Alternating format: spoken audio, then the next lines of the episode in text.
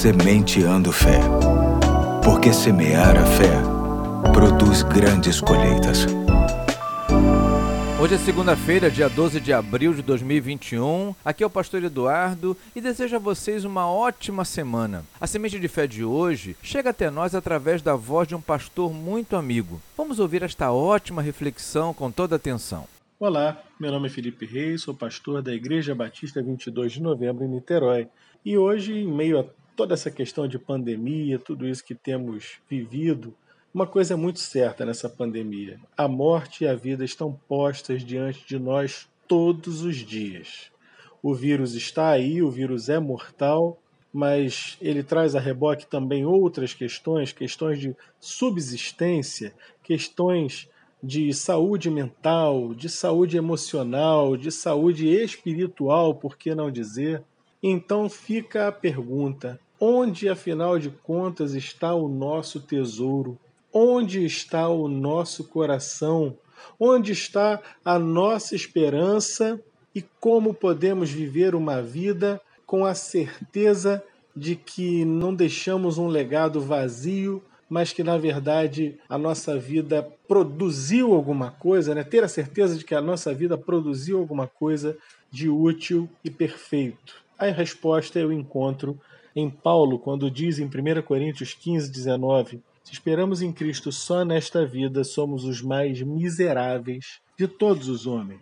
O mundo está olhando para o coronavírus com desespero porque não conhece Jesus, o mundo está olhando para essa questão sanitária mundial que é verdadeira com os olhos do desespero por perder a vida, mas perder a vida pode ser ainda pior se a sua vida, no fim das contas, não tiver um propósito alinhado com a vida e com a vontade de Deus.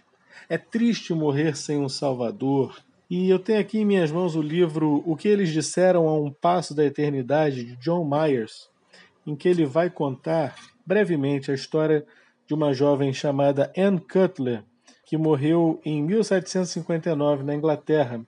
E conta-se que poucos dias antes da sua morte ela dizia: Está chegando a hora de Jesus me levar para casa. Creio que dentro de pouco tempo não terei mais nada a ver com este corpo de barro e como serei feliz então quando puder lançar minha coroa diante do Senhor, perdida em admiração, amor e louvor. E aí, no dia da sua morte, por volta das três da tarde, ela olhou para os seus amigos à sua volta e disse: Eu vou morrer.